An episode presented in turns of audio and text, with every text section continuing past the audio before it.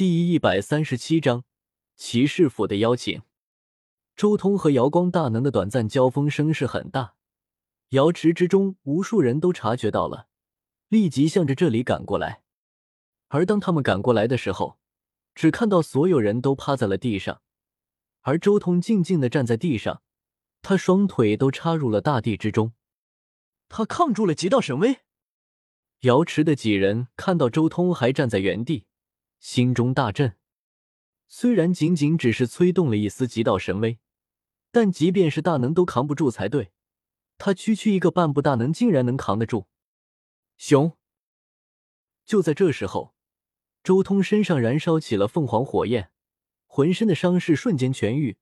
他抬脚从地上走了出来，平淡的目光从前方这一群人身上扫过，噔噔噔，仅仅只是这平静的眼神。都令一些胆子稍小一点的人直接向后退了好几步。这里发生了什么？这时候，一位瑶池的长老发话了：“死死刚才重伤我瑶光的弟子，你们瑶池放任这样的狂魔行凶，必须要给我瑶光一个交代。”瑶光的那位大能从地上爬起来，怒视周通以及瑶池的那位长老：“什么？上师大会即将举行？”竟然有人在这时候动手，这是什么人？竟然如此凶狂，敢在瑶池动手！周围无数人纷纷惊呼：“这可不是一般的事件，竟然敢直接在瑶池动手，这简直就是在打瑶池的脸面！”这里的事情很快就传播了出去，瑶池之中很多人都纷纷赶了过来，叶凡等人自然毫不例外。周通。他和瑶光的人对上了，叶凡惊讶无比，但是很快他就看向了不远处地上躺着的两人，他依稀看清楚了这两人是刘云志和李长青，原来是他们，原来是这两个背信弃义的屌人，打得好！庞博大叫，庞博这么一叫，顿时引得瑶光的无数人瞪了过来，怒目一视。你瞅啥？庞博瞥了眼这群人，嗤笑道：“你们瑶光都是这鸟样子，这种垃圾也收入门下，难怪坏事做尽。”你说什么？瑶光的一个弟子怒视庞博。庞博刚想说话，一旁的叶凡拉了拉他，同时人群让开来了，几个人走了过来，其中一个女子看起来三十五六岁的样子。美丽端庄，神色祥和，黑发轻舞，眉心一点红，眼神如水，让人感觉很亲近。在他的旁边，还有三名老者，个个不凡。一个身穿金色雨衣，仿若将要羽化登仙而去；另一人一身紫衣，紫气缭绕，贵不可言；还有一人虚无缥缈，若一缕雾气。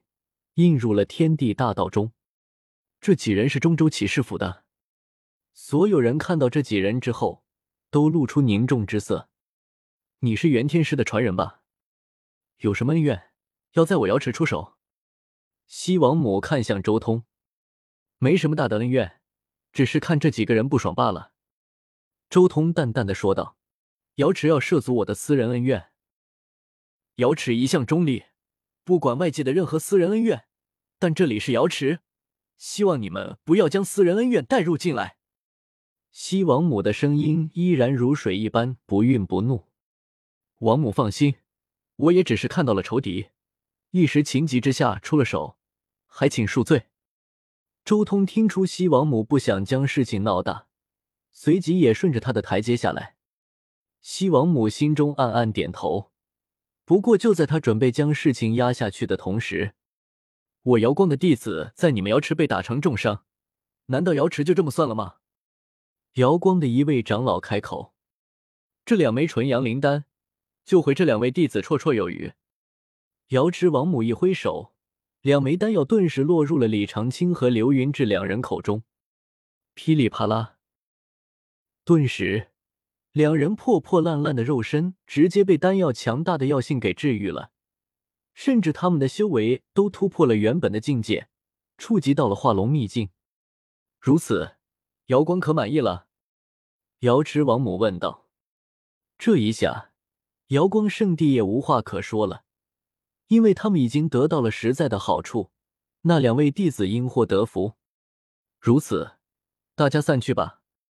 西王母淡淡的说了一声，其他那些圣子圣女，还有一些圣地的长老什么，纷纷点了点头，离去。原本一大群人，很快就散掉了。叶凡和庞博等人。倒是围在了周通身边，没想到那两个屌人也来到瑶池了。庞博一脸不爽，传音道：“你怎么就没有多用点力，直接拍死他们呢？这里是瑶池，拍死了他们，瑶池脸上无光，万一直接动用地兵镇压怎么办？”周通也传音道：“不过你们放心，这两个祸害，逃不掉的。我已经在他们身上做了点手脚。”只要他们一离开瑶池，我们立即动手。还是你小子手段高？庞博眼前一亮，你还真是黑呀！目的达到，难怪刚才向瑶池服软。叶凡嘴角一抽，这一代还真是璀璨啊！不仅出现了一个打破诅咒的荒古圣体，连传说中的苍天霸血也出现了。忽然，那站在西王母身边。身穿金色雨衣的老者点头，您是叶凡？迟疑的问道。这是中州的前辈奇人。西王母开口，端庄圣洁，眼波空灵，绝对是大人物。叶凡等人猜测，不然瑶池西王母不会这样提醒介绍。不过周通倒是早就看出来了这些人的来头。你们两位可愿去中州修行？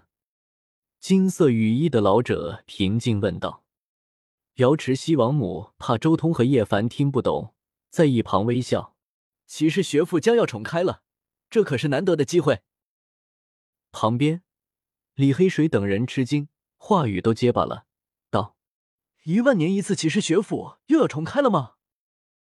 唯有圣子级人物才能进入，是诸王成长的神土，一万年重开一次，没有想到又到来了。”吴中天双眼绽放神辉。我听说，每次都是从中州、北原、西漠、南岭、东荒选择最绝顶的一批年轻高手，可是真的？江淮人问道。金色雨衣的老人点了点头，道：“每一个圣地最多只能选送两人，中州、东荒、南陵等五大地域皆是如此，只选年轻的绝顶高手。骑士府之中，可有古经？”叶凡很好奇，已经四级秘境大圆满的他，现在迫切想要得到一部化龙秘境的经。